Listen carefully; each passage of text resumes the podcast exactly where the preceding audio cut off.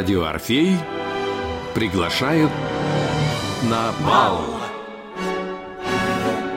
История нравов сквозь музыку времени. От древности до наших дней.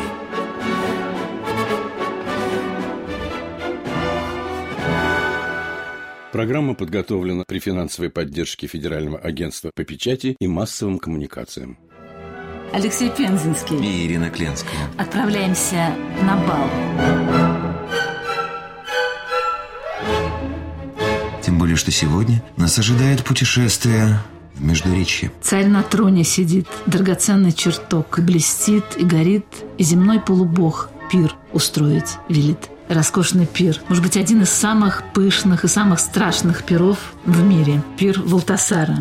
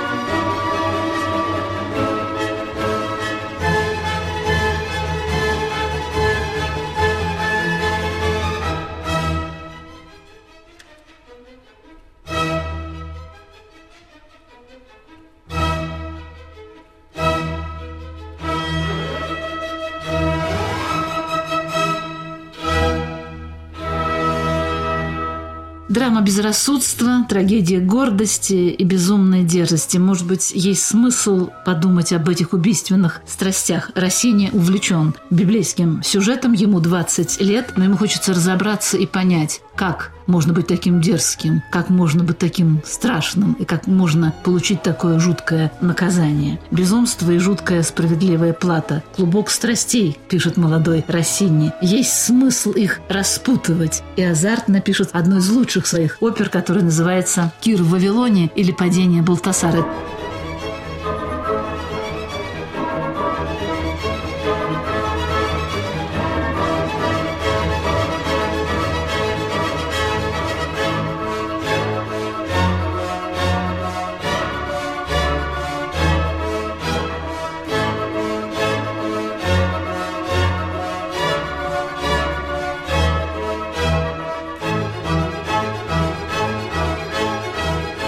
Было лишь в 1812 году. А почти сто лет назад, в 1744 году, другой великий композитор, Гендель. мудрый и великолепный Гендель написал оратория «Волтасар».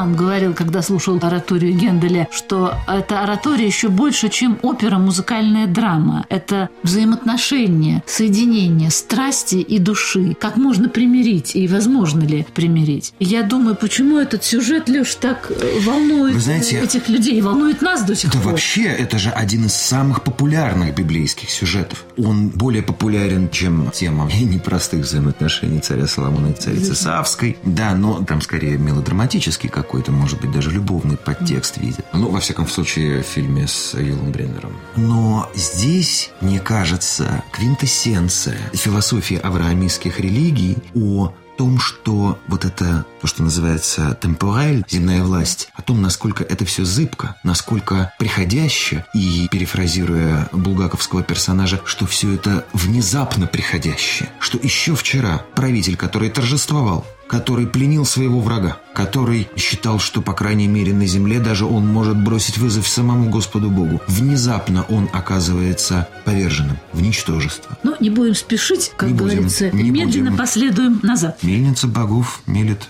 медленно, но верно, говорили греки. Чем больше мы знаем о прошлом, тем лучше понимаем себя. В программе «Бал» на волне «Радио Орфей». Кто такой Валтасар и что мы, собственно, о нем знаем? Ну, Валтасар, э, что мы знаем о Валтасаре? О Валтасаре мы знаем все. Вплоть до того, что ну, имя его не совсем правильно транскрибируют, а, скорее всего, совсем неправильно. По преданию он никто иной, как сын Навуходоносора, хотя с исторической точки зрения это вряд ли. Его внук. Дело в том, что в 1854 году были раскопки. И вот в этих раскопках Генри Роллинс, знаменитый археолог, изучал этот удивительный мир, и он нашел глиняные таблички, в которых, собственно, все было и написано. Было написано письмо Набонида, сына Навуходоносора, где он просил богиню Луны дать счастье, здоровье и долголетие ему и его сыну, который назывался Бел Ар Усура, то есть в греческой транскрипции Валтасар. Поэтому мы можем говорить о том, что Валтасар был внуком великого Навуходоносора, мудрого и справедливого правителя Вавилонии и автора великого таинственного чудесного города Вавилона. Ну, а также извечного антагониста персов, персидского царя Кира, Великой Арийской империи. И мы знаем, что прославился-то Валтасар. Он был знаменитым полководцем, главнокомандующим при своем отце Набониде. И они воевали и защищали в тот самый страшный момент 539 года до нашей эры, когда произошло событие, о котором мы не можем забыть до сих пор. Он, окруженный персами и понимая, что город может пасть, но понимая также, что слишком велик и мощен Вавилон, и пасть он не может, они закрылись в городе. Продуктов, провизии, всего было полно, и Валтасар устраивает пир. И на этом перу присутствует никто иной, как иудейский пророк Даниил. Потом он придет. Дело в том, что сначала, как пишется в Библии, по случаю одного праздника, а праздник этот был посвященный Богу вина раз в году. По-видимому, по-видимому. По- По-видимому, вы По-видимому. правы. И в этот праздник нужно было выпить все вино, которое хранилось в городе, с тем, чтобы на следующий день свежими, здоровыми, сильными, трезвыми выйти в новую жизнь. А тогдашняя природа как бы выпила даже реку, на которой стоял город, по которой, по одной из версий, персы потом в Вавилон и вошли. И вот что пишется. По случаю одного праздника Валтасар устроил великолепный пир. Приглашено было до тысячи вельмож и придворных. Поэт Байрон описал это в художественной форме. «Золотая волна дорогого вина нежит чувство и кровь. Пиршество огромное, звуки лир, юных дев, сладострастный напев возбуждает любовь. Рассини увлечен этим сюжетом, и музыка рисует роскошный пир.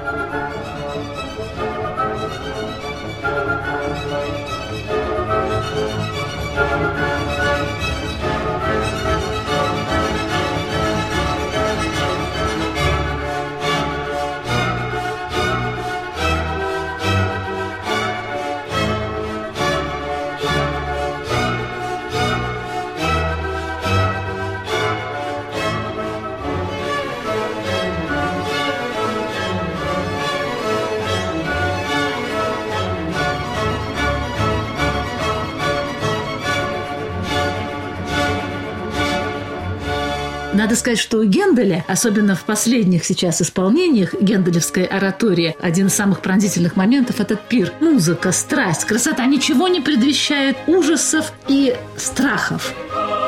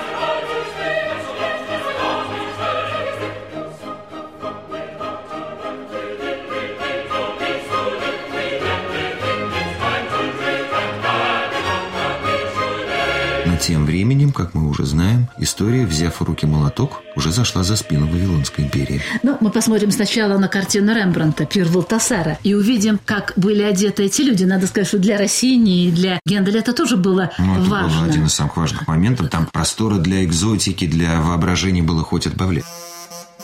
И смотрите, что интересно, Валтасар, вообще вавилоняне любят красоту во всем. Это город, который понимает толк в красоте, ценит красоту и готов за нее платить, не считаясь. Пурпурные ткани были очень популярны, а царь был один из немногих больших деятелей, которые могли носить несколько одежд сразу. Длинные белые рубахи и роскошные плащи. Больше всего вавилоняне любили бахрому. Бахрома у них украшала кафтаны, рубахи, пояса. И интересно, что любили зонтик. Валтасар изображал изображен с большим зонтиком, Ну, потому при, что зонт... при тамошнем солнце это... Нет, потому что зонт, оказывается, уберегал от злых духов. Я могу только порадоваться за, то, что персы, хотя сейчас, конечно, голливудские фильмы рисуют их просто исчадиями ада, но это политические причины. Персы, конечно, были необыкновенно высокоразвитой цивилизацией. Они же пощадили вавилонские памятники. И, собственно говоря, что им мешало все это разрушить, уничтожить, вот эти вот животные сказочные. Но, тем не менее, все это хорошо сохранилось. Так вот, еще один знак царского достоинства – это браслеты на каждой руке по два браслета, изображающие замкнутое пространство, кольцо. Обязательно золотой диск, солнечный свет золотой. Самый важный был для вавилонян и для э, царя. Танцовщица, музыка. Можем слышать эту потрясающую музыку Россини и наслаждаться. Вино льется рекой. И не просто вино. Вино любили из винограда, но оно считалось дешевым. А Валтасар, конечно же, любил вино из фиников. Изысканное, дорогое, особенное. Ели на золотой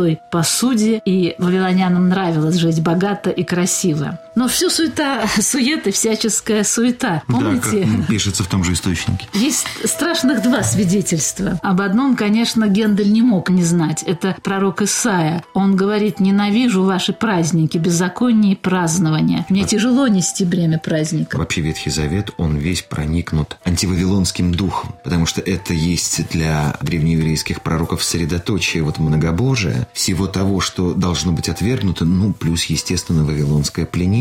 На реках Вот. Вавилонских один из самых Да. пронзительных псалмов. Есть еще одно удивительное воспоминание. Старица Матрона наша, она говорила о том, что когда приходят большие праздники, особенно государственные праздники, даже форточку не открывайте, потому что могут влететь бесы. То же самое говорят верующие какие-нибудь реднеки в Соединенных Штатах Америки. На 4 июля форточку не открывайте. да. Что же делает Валтасар? Веселится, поет, пьет, и музыка так прекрасна и у Генделя, и у Россини. Это так все легко, воздушно, торжественно, что кажется, что так все и будет, что красота, благополучие, счастье не Что исчезают. боги благоволят вечному городу. И, может быть, они бы и благоволили, если бы не один поступок Валтасара. Валтасар просит принести ему священные сосуды. Священные сосуды из всех тех городов, которых покорил В Навуходоносор. том числе Иерусалим. Ему говорят, что делать этого не нужно. Да, да, да, вот, пожалуйста, полно хороших стаканов. И...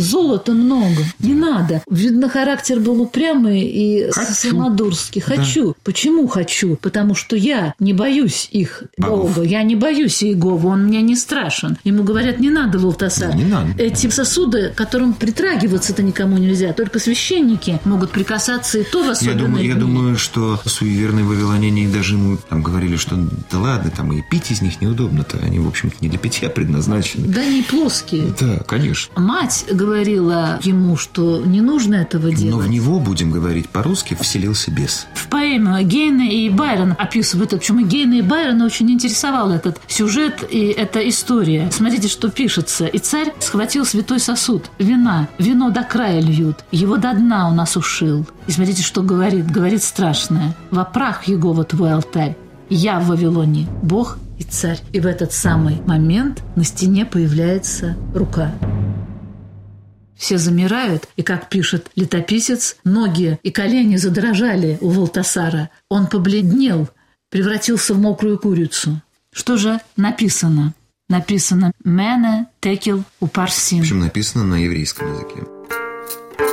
От древности до наших дней. В программе «Бал» на волне Радио Орфей.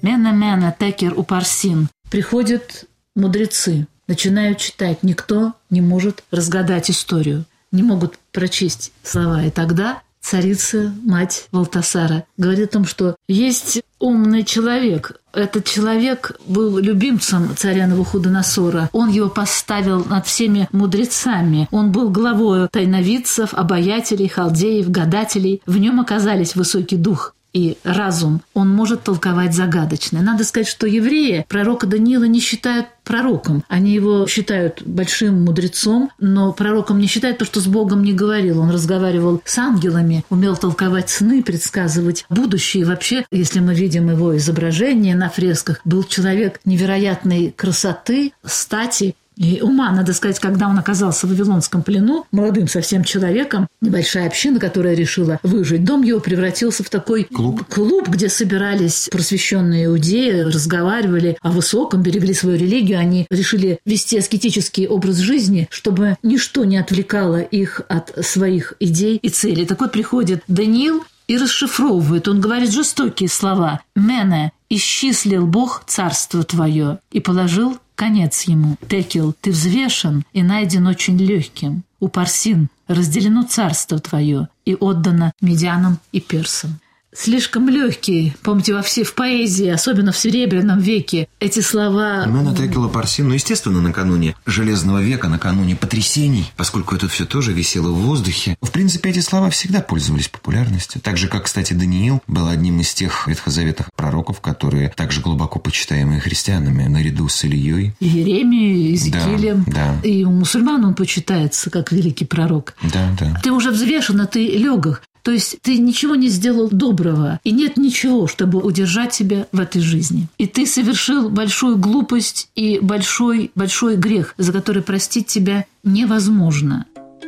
Греховность заключается здесь именно в том, что сам царь осознавал недолжность того, что он делает. Он это сделал не по глупости, не по ребячеству, потому что, ну, Бог всеблаг, и он, в конце концов, добр. Как неоднократно отмечалось, Господь хочет обращения грешника или язычника, а не его погибели. Но он это сделал, это был четкий вызов, на который Господь не мог не ответить. Не мог не ответить. Это был даже не вызов, это был безрассудный каприз безрассудного человека человека. Ну, больше, чем каприз, и хуже, чем каприз. Неспроста именно вавилонские аспекты некоторые их жизни, их религии впитались в канву легенды об Антихристе, которая потом будет еще... Но бал продолжается тем временем, и как будто бы все осталось так, как прежде. Все в роскошных одеждах, все пьют шикарное вино. Интересно, что корона на Валтасаре, говорят, немножко покачнулась, а корона у него была особенная. Тиара целая. И обязательно были рога. Рога золотые – это был символ мужества и великой власти. И эти рога у него чуть-чуть покачнулись. Что же делать? Что происходит в это время? Царица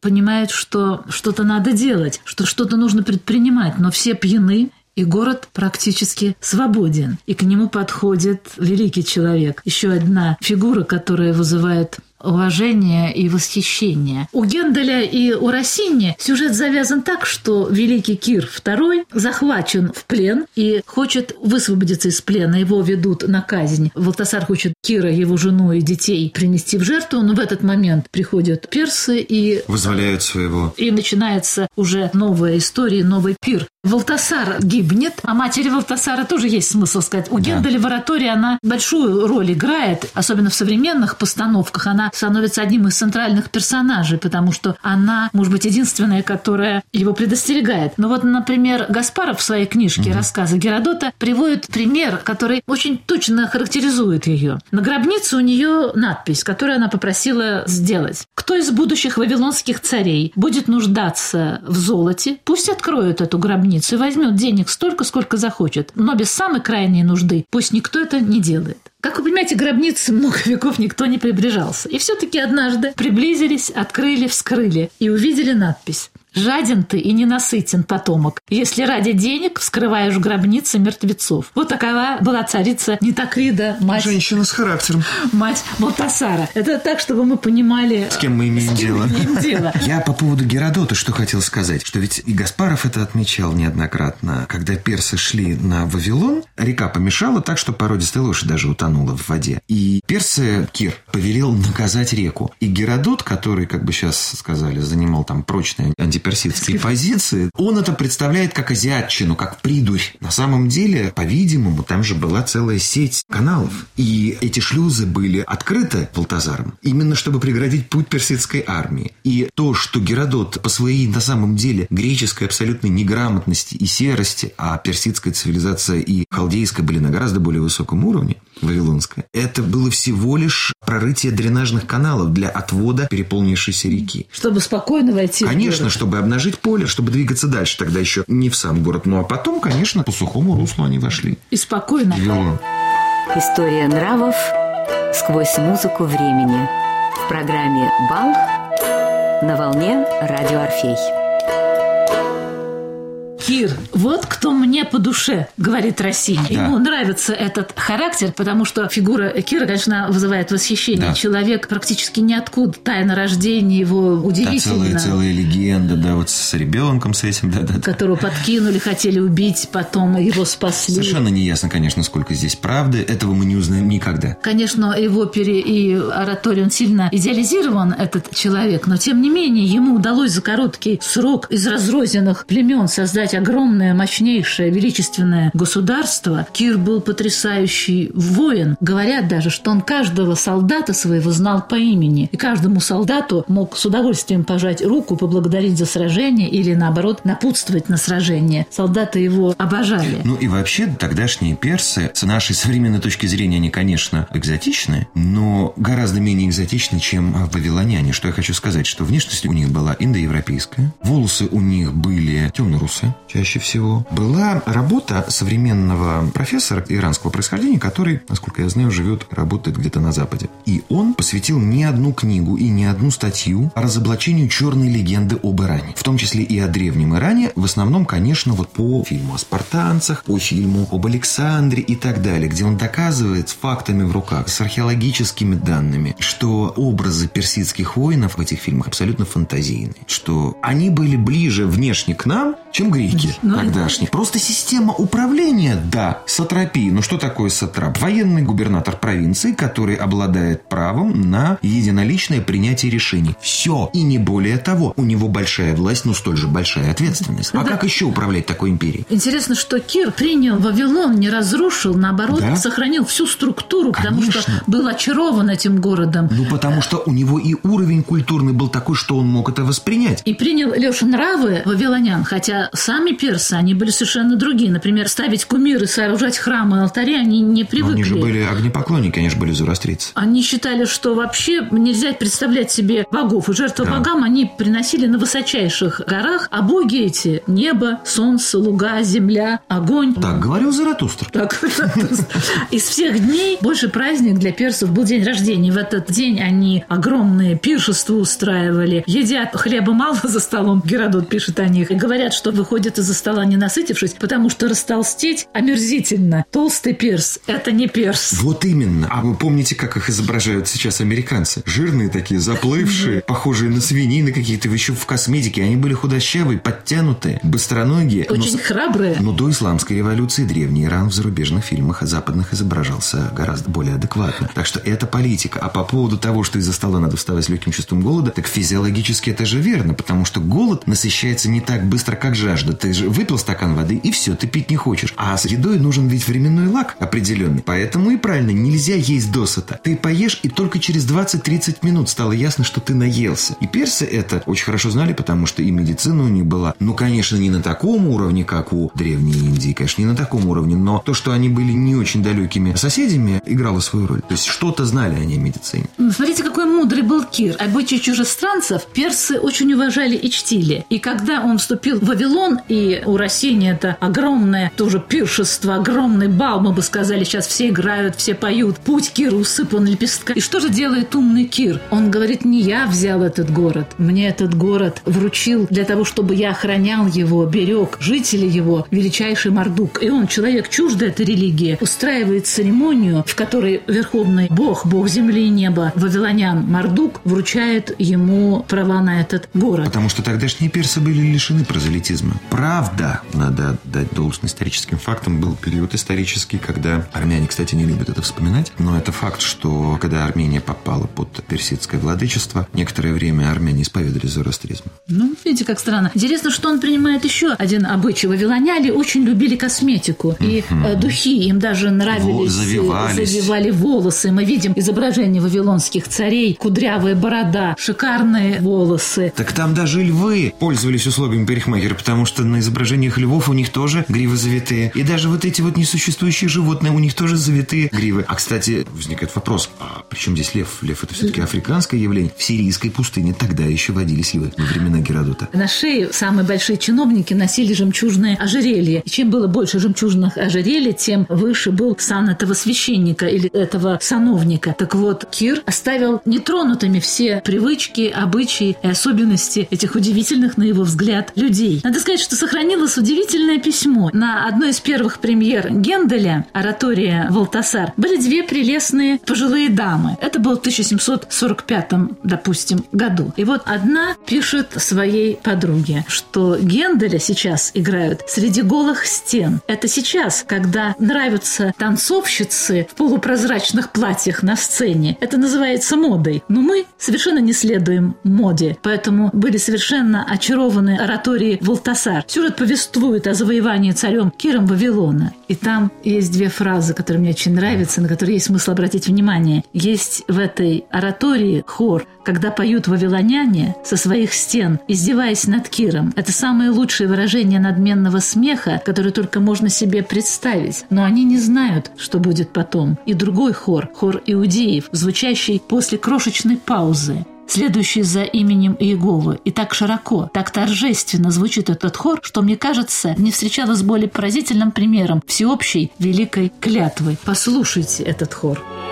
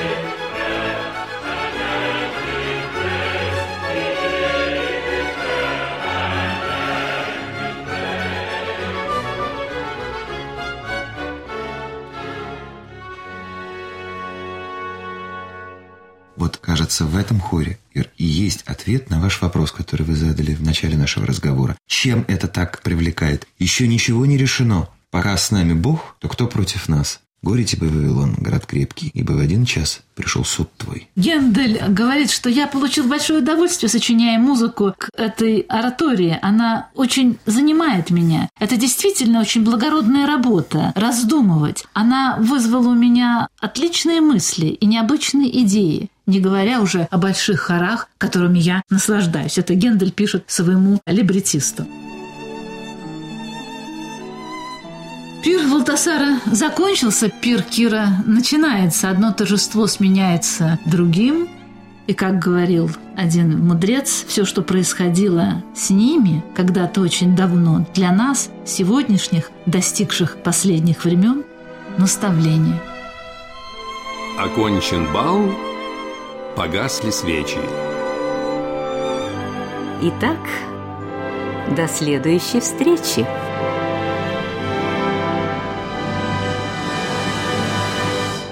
Программа подготовлена при финансовой поддержке Федерального агентства по печати и массовым коммуникациям.